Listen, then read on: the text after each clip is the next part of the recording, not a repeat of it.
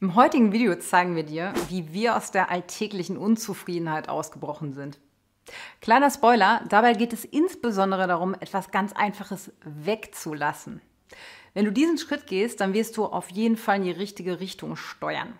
Bestimmt kennst du das. Du sitzt im Auto oder Zug auf dem Weg zu einem wichtigen Termin und auf einmal geht es nicht mehr voran. Staus oder Gleisstörungen haben dazu geführt, dass dein Fortbewegungsmittel im Stillstand verharrt. Und du weißt, den Termin schaffst du kaum noch. Dabei ist er doch so wichtig für dich.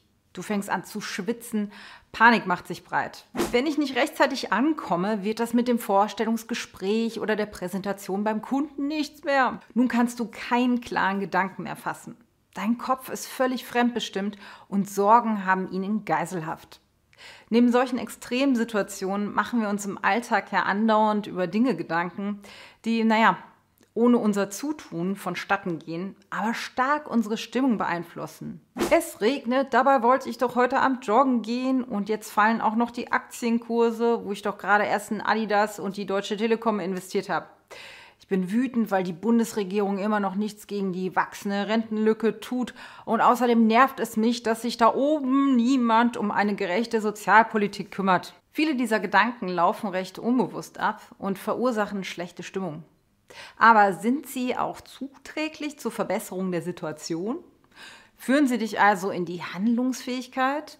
Denkst du dir, okay, mir reicht's, ich gehe in die Politik? Meist nicht wirklich, oder? Aber es gibt Möglichkeiten, Einfluss auf das Ungemach des Alltags zu nehmen und wirklich etwas zu verändern.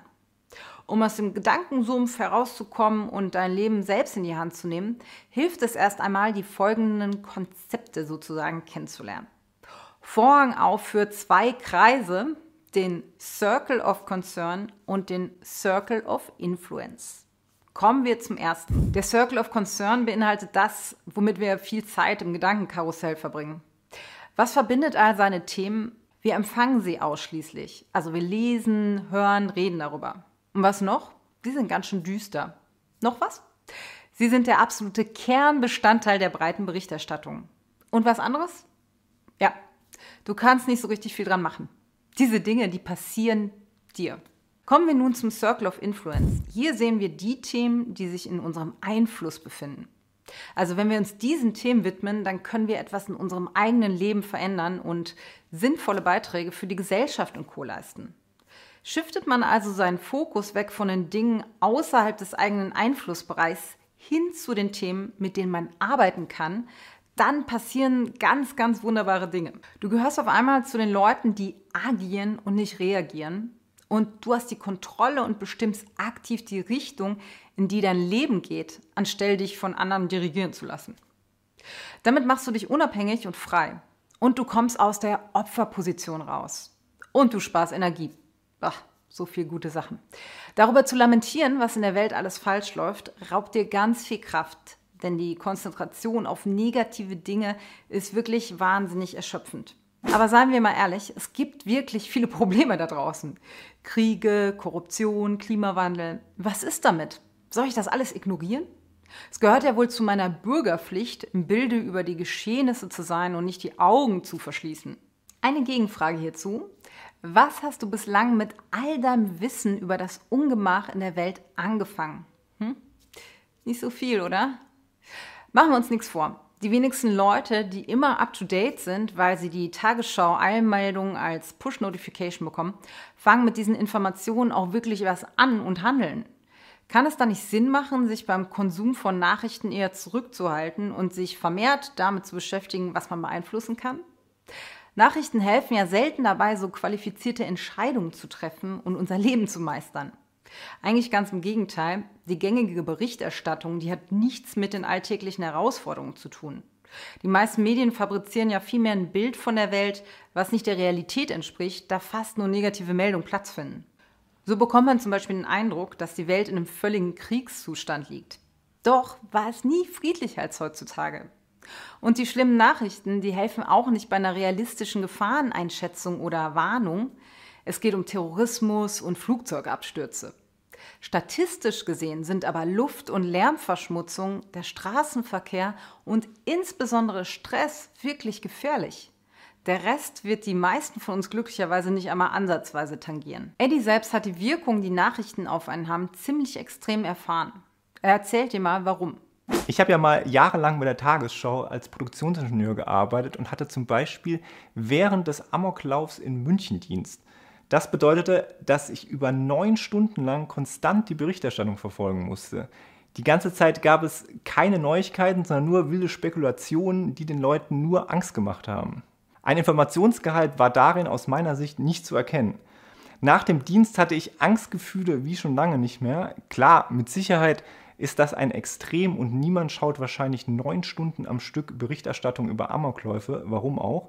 Dennoch zeigt es, welchen Einfluss solche Sachen auf einen Menschen haben können. Und diese Auswirkungen hat man auch durch das regelmäßige punktuelle Konsumieren solcher Nachrichten. Nur, und das ist fast noch schlimmer, unterschwelliger. Was hat mir das Ganze also gebracht? Außer Angst nicht viel. Meinen Bekannten in München konnte ich dadurch auch nicht helfen und den Opfern schon dreimal nicht. Ganz ehrlich, wer hört denn von Kriegen und Schicksalsschlägen und unternimmt dann auch praktisch etwas? Vielmehr dienen solche Nachrichten der düsteren Unterhaltung und lenken von wirklich wichtigen Dingen ab. Unserer Auffassung nach sind die großen Medien eigentlich insbesondere dazu da, Regierungen zu kontrollieren sowie Korruption und Machtmissbrauch aufzudecken. Aber der größte Teil der Berichterstattung hat damit nichts zu tun. Okay, das muss jetzt mal raus. Es geht uns in keiner Weise irgendwie darum, ignorante Menschen zu werden, die sich nicht für ihr Umfeld interessieren. Eigentlich ist das komplette Gegenteil der Fall. Werde aktiv, indem du dich auf deinen Circle of Influence konzentrierst und mach die Erde wirklich ein bisschen besser. Und das gelingt nicht, wenn du alles über die irren Aktivitäten diverser Politiker weißt.